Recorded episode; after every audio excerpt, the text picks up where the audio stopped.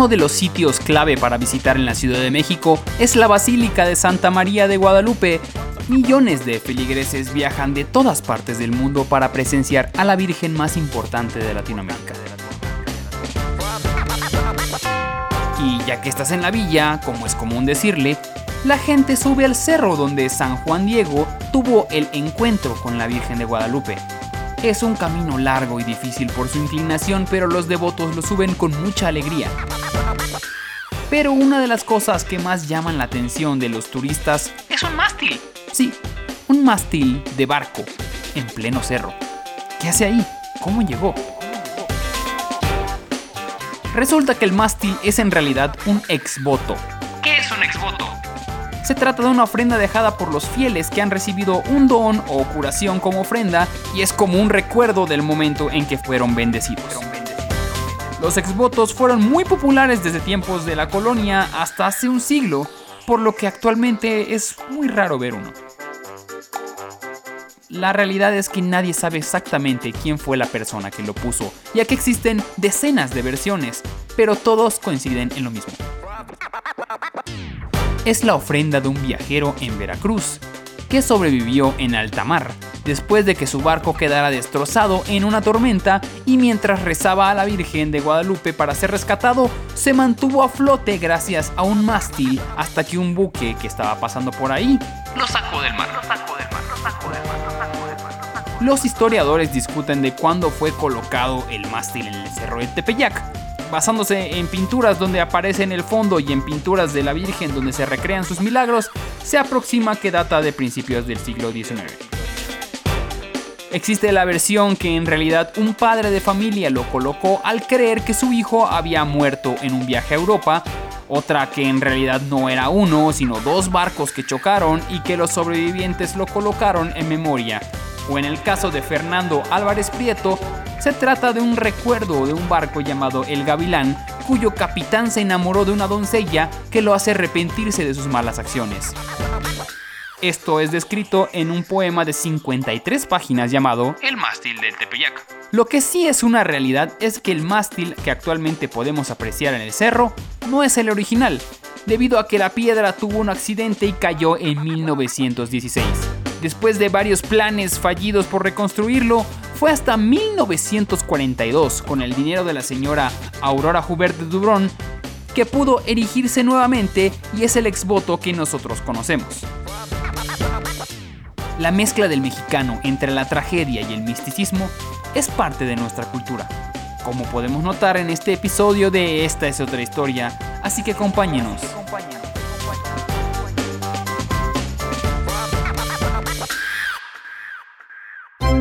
Ya sabes cómo fue la independencia. La revolución.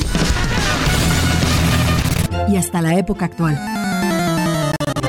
Ya conoces los héroes patrios. Un billón en español, un trillón en inglés. Pero nadie te ha platicado de estas anécdotas. Mexicanos provenientes del También centro, se dice que a partir ya sea la comida china la derrota de Porfirio Díaz, o el dar el Curiosidades de un México que tiene más de una realidad. Esta no es la historia que tú conoces. Esta es otra historia. Hola, ¿qué tal amigos? Bienvenidos a Esta es otra historia, en otro episodio donde vamos a contarles, pues hoy vamos a hablar un poco más sobre historias de México en momentos de crisis. Digo, eso México y crisis Son suena sinónimos. sinónimo, pero en situaciones especiales, especialmente pues ya escuchamos todas las historias del coronavirus, todo eso, pero pues no solamente los únicos tipos de pandemias que han existido. Vamos a hablar de dos maneras muy bizarras en la cual México intentó salirse con la suya. Mi nombre es Osvaldo Casares yo soy Beca Duncan. y esta es otra historia.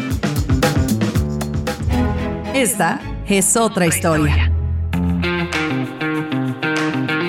Bueno, vamos a empezar con el famoso Gran Diluvio de 1629. Entonces dirán, ah, pues claro. ¿Cómo olvidarlo? ¿Cómo olvidarlo? Ya estaba yo era niño, decía el gabinete de AMLO. No.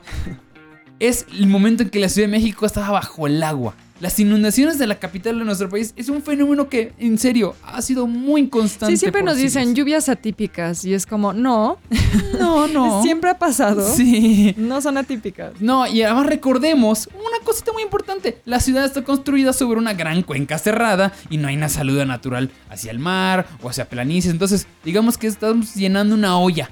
Entonces no hay como que a dónde irse. Pues, el Gran Valle de México permanece invisible sobre una gran plancha de islotes y de concreto.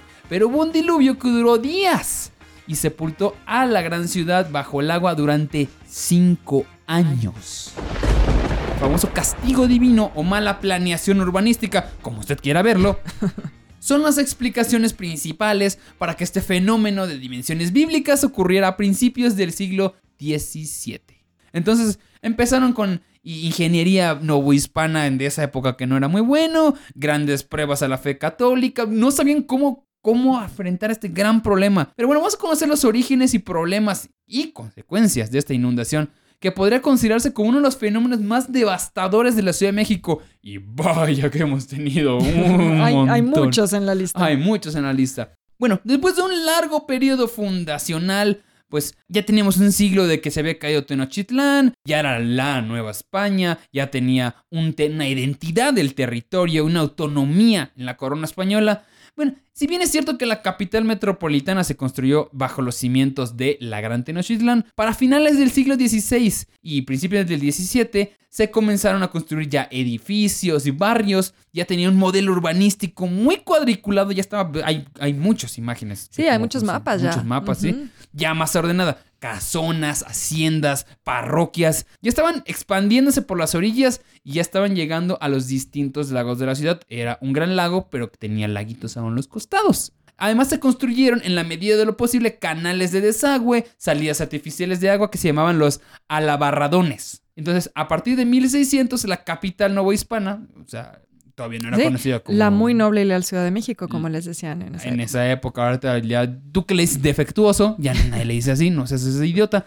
Bueno, ya comenzaba a tomar, pues ya carita de ciudad, ya era como ya, ya no era, ya no era San Luis Potosí. Ya se había empolvado la nariz, ya se había puesto su labiecito. Ya se, veía, ya se veía bonita. De hecho, un poeta español iba a retratar en su poema Grandeza Mexicana la belleza de esta creciente urbe novohispana y decía, todo ella en llamas de belleza se arde y se va como fénix renovando, que es ver sobre las nubes ir volando con bellos lazos las techumbres de oro de ricos templos que se van labrando. Gracias señor, no dijo nada. Juan Gómez de Transmonte, un arquitecto que se iba a encargar de gran parte de la construcción de la catedral, iba a dibujar unos planos, los más completos planos de la ciudad, un año antes de que ocurriera el gran diluvio. Iban a ayudar bastante podemos interpretar brevemente desde la visión del autor del mapa cómo era el ordenamiento de la ciudad, los levantamientos de edificios más importantes, las vías de comunicación y cómo la capital estaba rodeada por grandes mantos acuíferos. Esto es muy importante porque iban a entender pues por dónde empezó a entrar el agua, ¿no? Básicamente, Sí. ¿por qué se inundaba? Bueno, este plano probablemente fue realizado con la intención de realizar las pertinentes obras de desagüe, pero iba a ser demasiado tarde cuando el 21 de septiembre, ay, septiembre en México siempre es muy mala onda, de 1629 ocurriría la tragedia. Bueno, previamente el gran diluvio en la Gran Tenochtitlán y ahora nueva capital de la Nueva España, ocurrieron inundaciones considerables que hicieron a las autoridades pues idear planes hidráulicos para el desagüe. Dijeron, a ver, esto puede que vaya a estar pasando común, esto ya se inundó un par de veces, ¿qué hacemos para esto? Pero en septiembre de 1629 es cuando caería la famosa inundación y sepultaría la ciudad en agua, como decíamos, por cinco años debido a una potencia y torrencial lluvia que azotaría durante 36 horas de manera interrumpida. Día y medio. ¿Sí? ¿Es día y medio? Sí, día, y medio, día y medio. Es lo que solicitó nada más. Con esa lluvecita iba a hacer un desastre en la ciudad. De hecho, los lagos de Zumpango y Texcoco, así como los canales y albarradas, serían insuficientes para contener el nivel de agua y provocarían estos daños que iban a desbordar toda la ciudad. La lluvia también tuvo el nombre de el diluvio de San Mateo, ya que se conmemoraba el Día del Santo. La ciudad quedó irreconocible e inhabitable bajo dos metros de agua. Pues, Imagínense, varias casas de adobe y pequeñas chozas, pues se las llevó la fregada completamente, No, los pues, arrastró la ciudad. Todo La- tuvo que ser remodelado, Sí, ¿no? completamente. Terminó viviendo en los tejados y segundos pisos. Los cultivos obviamente se vieron afectados. El precio y los insumos se vieron afectados. La carne, o sea, el precio de la carne. Imagínense conseguir algo de carne en esa época. El virrey Rodrigo Pacheco y Osorio se vio superado por la situación, así como de de la Madrid se vio superado cuando fue el terremoto. Este dijo, no, ¿qué, qué? Y al principio lo, lo que hizo fue, pues necesito un préstamo de dinero para alimentar a los damnificados y pues empezar a regular los precios del mercado para que no se vayan a disparar tan feo los precios. E intentaba llevar a toda costa que se vaya a despoblar la ciudad. Y ese fue el momento en el que Puebla pudo haber sido la capital de la Nueva España, pero no se les dio. Aún con esa inundación, siguieron siendo nuestro Shelbyville. Bueno, el número de víctimas fue considerable, según le informó luego eh, el rey de España Felipe IV, en una, donde decía que murieron 30.000 indios. ¡Ey! Indios, así les decían. Sí, sí, sí. Otra connotación, ¿no? Otro momento. 30.000 indios les decían. Y 20.000 familias españolas. No les había quedado a México 400 vecinos, quedando aquella como un cadáver. muerto. 400 personas quedaron en la Ciudad de México. Los sobrevivientes más pudientes, como dices tú, se acabarían mudando a Puebla y los más pobres Pues no les quedó otra. a- a- como sea, aprendieron a nadar. La ciudad iba a quedar en pausa indefinida y en lugar de disminuir el agua, crecía. Pues obviamente esto iba a lastimar todavía más a este número de personas eh, de escasos recursos. Las iba a pegar todavía el doble. Incluso hubo una propuesta formal del arzobispo Francisco Manso de mudar la ciudad a Puebla, efectivamente, donde se había concentrado la población sobreviviente y que en su momento fungía como pues principal centro político y económico. Imagínense ahora todos siendo unos pipopes. Ay, no. No, no, no, no, no, no. Bueno, el virrey Osorio se iba a negar completamente esta petición, ya que costaría mucho más mover la ciudad debido a la inversión, pues ya habían hecho durante 100 años una ciudad para que pues llegara este diluvio. No, había que buscar la solución. Empezaron a buscar las maneras de sobrevivir. Incluso hubo una gran deforestación a los alrededores para la tala de árboles para construir canoas, porque había una manera de transportarse y pues básicamente se convirtieron en un gigantesco Xochimilco. Bueno, esto iban convirtiendo igual puentes, necesitaban buscar la manera de pasar de edificio, de un edificio a otro. Entonces las misas también tuvieron que ser realizadas en techos y los feligreses escuchaban desde sus balcones y le pedían perdón a Dios porque estaban, según ellos, sufriendo un mal. Estaban siendo castigados, según Claro, ellos. pues además era una sociedad muy religiosa. No podemos entender el virreinato sin la religión. Bueno, sin duda una de las causas más obvias del hecho de que la ciudad estuviera construida sobre un gran valle, pero hubo otras causas directas que pudieron servir como prevención a que esta gran tragedia ocurriera. Por ejemplo, Hernán Cortés podría considerarse como uno de los principales responsables. De por sí ya era culpable de muchas cosas, ahora súmenle esto, porque en el periodo de conquista mandó destruir varios canales de desagüe para poder mover sus tropas por el agua. Entonces, si no los Mm. hubieran movido, hubiéramos tenido mucho mejor espacio. Igual, virreyes anteriores habían contratado ingenieros especializados para que realizaran obras que permitieran sacar el agua en la ciudad. Proyectos que, como la Hueteca, fueron cancelados por el virrey Marqués de Güemes, argumentando que era muy costoso y que no iban a ser muy necesarios. No, si llueve, llueve en día, ya, no pasa nada. Y pues, clausura esta obra, iban a drenar el lago de Zumpango, que hubiera podido salvar este gran problema. Y en 1629, ya que había pasado la inundación, las autoridades de ese momento iban a coincidir que había sido un gran error pausar tan enorme proyecto. Incluso el mismo virrey canceló la obra argumentando que lo hizo para evitar que resultara benéfica financieramente para los funcionarios de las administraciones anteriores. Enrico Martínez fue también otro de los directos responsables porque él era el ingeniero que estaba a cargo de los proyectos de desagüe previos a la inundación. Sabíamos que el canal de Zumpango estaba en reparación y al comenzar el diluvio fue mandado a cerrar para evitar que fuera destruido por la lluvia. Martínez, al darse cuenta de que el canal resistiría, pues mandó a abrirlo otra vez, dijo, no pasa nada. Y pues ya era demasiado tarde. Y pues él, este imbécil, iba, iba a acabar siendo encarcelado por su incompetencia. Otro gran problema fue la deforestación del Valle de México por la ganadería, pues hizo que las lluvias fueran cada vez más intensas y la del 9 de septiembre acabara siendo la peor. ¿Y cuáles fueron las soluciones a la tragedia? Ahora sí, vamos a lo bueno. La ciudad inundada duró hasta 1634. Cinco años después, efectivamente. Y poco a poco se fueron abriendo los tajos para que el agua fuera saliendo de la mancha urbana, aunque el daño estaba hecho. Cientos de familias, miles de muertes, ya tenían las grandes consecuencias. recordemos que el mismo arzobispo había pretendido mudar la ciudad a las planicies nexo. El mismo que movió a la Ciudad de México a Puebla, que quería hacer eso, fue el que dijo, oigan, y si movemos a la Virgen, creo que eso va a ayudar, ya con eso nos van a perdonar. Bueno, estaba desesperado, hay que Estaba darle chance. Bueno, también se le ocurrió construir un arca como la de Noé. Así, ya en su momento de desesperación. Pues dijo, le dijeron, oiga, ya está muy deforestado esto. Yo creo que es muy mala idea. Entonces dijo, bueno, ok. Entonces, además de que los únicos animales que habían sobrevivido, pues eran los perritos, ¿no? De un islote. Ni siquiera de la ciudad, porque se habían muerto absolutamente todos. Yo pensé que para salvar a la gente, pero era para salvar a los animales. No, de hecho, a ese pequeño islote cercano a la catedral, tiempo después se le iba a llamar como la isla de los perros. ah, claro. Entonces imagínense todo eso, miles de ideas para poder solucionar y al final pues el agua subió su curso y lograron salvarse. Y ahora ya no somos 400 familias en la ciudad. Mm, Claramente. Esta es otra historia.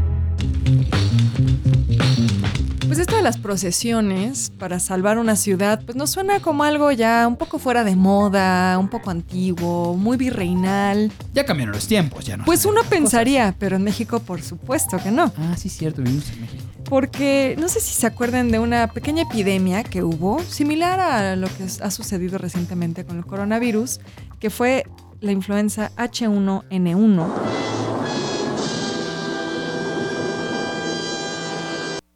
O como la conoce la maestra Elba Ester, la influencia AHLNL. Es imprescindible garantizar, y así se lo rogamos, señor presidente, girar sus instrucciones para que nuestros alumnos, los maestros, los directivos de las escuelas, la comunidad en su conjunto, sean oportunamente vacunados contra la influencia AHLNL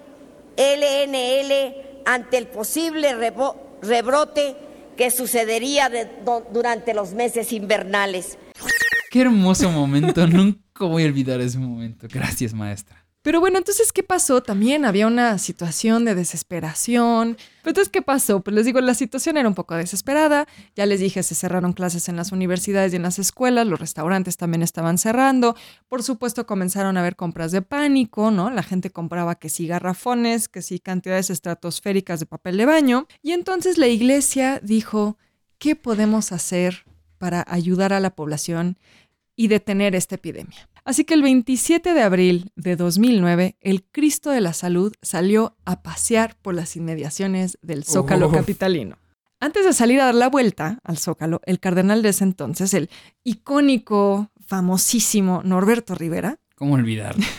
llevó a cabo una misa en la que solo hubo 58 personas. Entonces, bueno, no fue, por supuesto, una misa multitudinaria, pero lo más increíble de esto es que la gente ni siquiera iba a la misa de Norberto Rivera. Eran visitantes que iban de turistas a ver la catedral y de pronto les cerraron las puertas y les empezaron a repartir su correspondiente cubrebocas. Muy importante. Por imagínate. supuesto, a, a- a pesar de estar en la casa de Dios, tenían que ponerse su cubrebocas. En la iglesia creemos también en la medicina, así que póngase esto. Bueno, eso es lo chistoso, fíjate, que en el discurso del cardenal, él invitó a la población a que por favor siguieran las medidas de higiene, que curiosamente habían sido establecidas por científicos, lo cual es chistoso porque creo que la iglesia no cree en la evolución. Entonces, bueno, curiosamente vemos que aparentemente esta disputa histórica pudo haber sido resuelta gracias a la influenza, así que no todo fue malo en esta historia.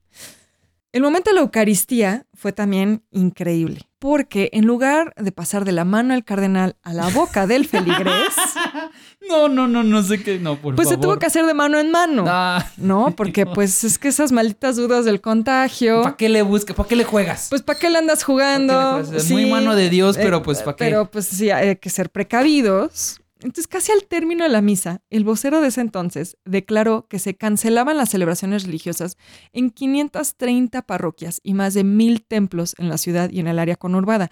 Lo que me sorprende es que existan tantas. O sea, Bastante. cuando ves el número dices, "Wow, Ah, ok. no, ok, sí son- sí. wow, Ya no hay, son las 400. de- hay un montón. Así que bueno, además de cancelar el culto temporalmente, Sí, por sí, supuesto, sí, eh, decidieron que una de las primeras acciones que la iglesia debía emprender fue comenzar con un novenario y a las 6 de la tarde realizar la procesión de la imagen del Cristo de la Salud que por cierto tiene una antigüedad de 300 años. Entonces no era cualquier imagen. Le- igual le crearon allá por la época del, de cuando... el- Puede ser, puede- porque justo en esa México. época, exacto, en esa época había esta idea de que pues los problemas se podían solucionar con una procesión. Entonces es muy probable que se haya creado para algún otro problema, epidemia, enfermedad. Dijo, Obviamente hubo algunos feligreses que ya sí se incorporaron a la procesión, no iban a dejar solito al obispo, aunque la- como les decía, la mayoría de los que asistieron a la misa pues los agarraron sorpresivamente. Ya una vez que el Cristo estaba dando el rol por el zócalo, paseándose, pues ya se, se comenzaron a unir varios feligreses. Y pues era una forma de ser parte del cuerpo místico de Cristo, por supuesto.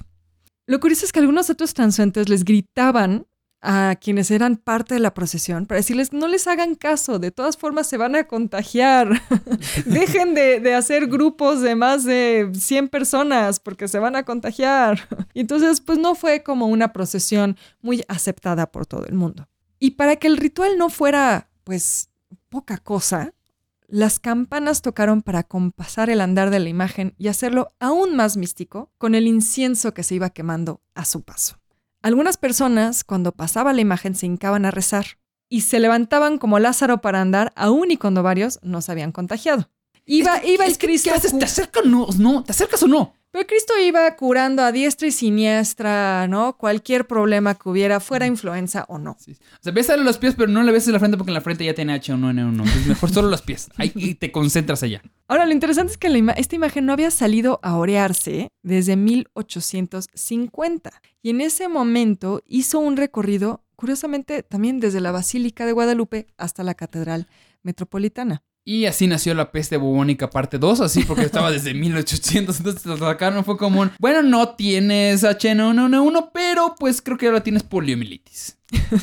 Pues sí, entonces es increíble cómo en la Ciudad de México seguimos creyendo que las procesiones nos pueden eh, solucionar problemas, nos pueden seguir curando. O sea, esto es algo que pasó en 2009, o sea, apenas hace 10 años, ¿no? Sí, Y con todos los avances científicos, de cualquier forma, los mexicanos seguimos creyendo que sacar una estatua a procesión por el zócalo nos puede salvar de una catástrofe. A ver, Beca, ¿tienes H1N1? No, por supuesto. Entonces que no. funcionó. Ok, entonces yo creo que lo que hicieron No está pongamos bien. en duda al cardenal No, no, Norberto Rivera. Exactamente, si hicieron misas en unos techos porque estaba inundado y se estaba muerto el 90% de la población. ¡Ey! El agua se fue. Cinco años después, pero se fue.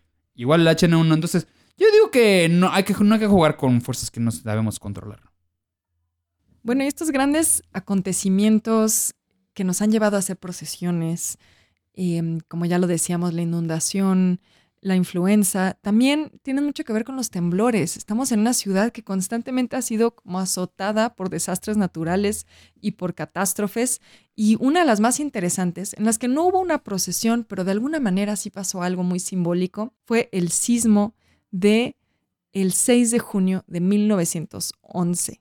Mm, digamos que, para empezar, México no estaba en un momento muy padre. No, era un momento en el que ya había iniciado la revolución, estaba todo pues como muy eh, inestable. ¿Y qué pasó? Pues el 6 de junio de 1911, curiosamente, este sismo coincidió con la entrada triunfal de Francisco Madero a la Ciudad de México. Entonces, de alguna manera no es que se haya traído un santo para combatir una catástrofe, pero parece que la catástrofe respondía a la presencia de alguien que pues es conocido como el apóstol de la revolución. Pero al mismo tiempo no era tan bien visto en la comunidad católica. ¿Por qué? Porque el señor eh, Madero pues le gustaba hablar con los, con los muertos, sí, ¿no? Le era, gustaba- espiritista, Era espiritista. era espiritista. Y pues venía de donde todos los ricos con las familias católicas, todo eso, tenían a Porfirio Díaz diciendo, ah, pues con Porfirio no nos va mal. Entonces de repente llega este revoltoso, entonces no era muy bien visto. Entonces imagínate una señal de esa manera, una señal que te digan, ok, llegó este güey y tembló. ¿Coincidencia? Exacto. Y justo como decías, si en 1629 pensaban que la inundación era quizá producto de que pues habían portado mal, ¿no? Claro, era un castigo por pecadores, pues imagínate lo que debieron de haber pensado cuando tras la entrada de, de Madero tembló la ciudad. Y no fue un temblor chiquito. O sea, la verdad es que fue una cosa bastante, bastante fuerte. Para empezar, hay que pensar que mucha gente tenía la idea de salir a las calles, a las avenidas. Pues no, la idea era salir a ver la entrada de Madero la mañana eh, siguiente, pero por supuesto que eso no sucedió tal cual, porque pues todo el mundo se fue a dormir pensando que iba todo muy bien al día siguiente, pero de pronto se sacude la tierra. ¿Me estás diciendo que el mural que está en, en Chapultepec de Madero entrando en la ciudad es falso? Bueno, no, sí salieron algunas personas. Ahorita te cuento un poquito más de eso. Insisto, la gente pensó que iba a poder salir tranquilamente a ver a Madero, pero bueno, se sacudió la tierra y ¿qué pasó? Pues la gente salía de sus casas gritando, rezando, se rompieron cañerías, se levantaron los rieles de los trenes y los tranvías, hubo incendios, se suspendió la luz, o sea, la ciudad se convirtió en un gran caos. Ahora, lo interesante es que a pesar de esto, que, a ver, entre las víctimas estaban, por ejemplo, unos soldados que estaban en San Cosme, soldados que habían sobrevivido a pues, los, los inicios de la lucha y fueron sepultados completamente por el edificio tras el sismo. Entonces, la verdad es que sí fue una cosa bastante fuerte, pero lo curioso es que la mañana siguiente en la ciudad decidieron que no importaba el sismo, de todas formas iban a recibir a Madero. Y entonces la gente salió como si nada hubiera pasado. Incluso hubo vecinos que comenzaron a barrer las calles, o sea, comenzaron a barrer afuera de su casa para tratar de que no se viera tan desastroso, para que no estuvieran los escombros. ¿Qué tal, no? Sí, mm. eso sí es ganas de recibir a alguien. No como yo cuando llego a mi casa. Sí, no como uno cuando tiene visitas que hay nada más como que avientas todo en un closet y ya, ¿no? No, no, no. Aquí la gente salió a poner guapa la ciudad otra vez. La idea, bueno, era por supuesto que ahora ya iba a haber un momento de democracia, donde iban a poder ya escoger a sus gobernantes. Entonces había... Este presidente nos va a durar un montón, dijeron todos. sí, claro, obviamente no sabían lo que iba a pasar, pero había como mucha expectativa. Finalmente llegó a las 12.20 del día Madero a la estación de Colonia, donde ahora está el Monumento a la Madre, ahí había una estación de tren, y ahí llegó finalmente Francisco Madero, pues a una ciudad completamente devastada, pero muy feliz de recibirlo. Se dice que traía él un traje oscuro y sombrero de bola. Dicen que venía asomado por el barandal del vagón trasero del tren. Entonces él estaba también muy expectante a las más de 100.000 personas que se acercaron a recibirlo. Entonces, bueno, ahí vemos el espíritu del mexicano que cuando hay epidemias sacan al Cristo de la salud y cuando va a haber entradas triunfales de presidentes revolucionarios, no importa si llueva, truena o relampague, la gente sale a las calles a recibir a sus héroes. Así recibieron a Peña Nieto, me acuerdo, cuando inició su presidencia. Igual bonito, ¿no? El, uno de igual precioso, sí. La gente muy ¡Ey, te regalo esta piedra! Y le lanzaron así, muy buena onda a todos. ¡Ey, te regalo estas latas! Buenísima onda la gente. Pero bueno, lo importante es que el mexicano, a pesar de que pasen las tragedias, sea temblores, ya sea inundaciones, ya sea epidemias, gobiernos, lo que sea, de alguna manera se unen para hacer algo tal vez ridículo, tal vez interesante, pero ahí siguen. Y ahí seguirán por el tiempo los tiempos porque el mexicano, quieras o no, siempre va a ser muy unido. Sí, sí, totalmente. Y eso es lo que las historias de hoy de procesiones nos han enseñado. Esta es otra historia. Y bueno amigos, esta fue, esta es otra historia. Muchas gracias por escucharnos. Espérense la próxima semana que vienen otras particulares fábulas que han sucedido en este país y que, como siempre, no van a creerlo. Pero bueno, los dejamos esta semana. Mi nombre es Osvaldo Casares. Yo soy Beca Duncan. Y no olviden que esta es otra historia. Nos vemos. Hasta luego. Esta es otra historia. Esta es otra historia. Es narrado por Beca Duncan y Osvaldo Casares. Investigación a cargo de Horacio Acosta y Ernesto Aguilera. Producción de audio, Uriel Islas. Esto fue una producción de Máquina 501 para el mundo. De nada mundo. Productor ejecutivo, Manny Mirabete.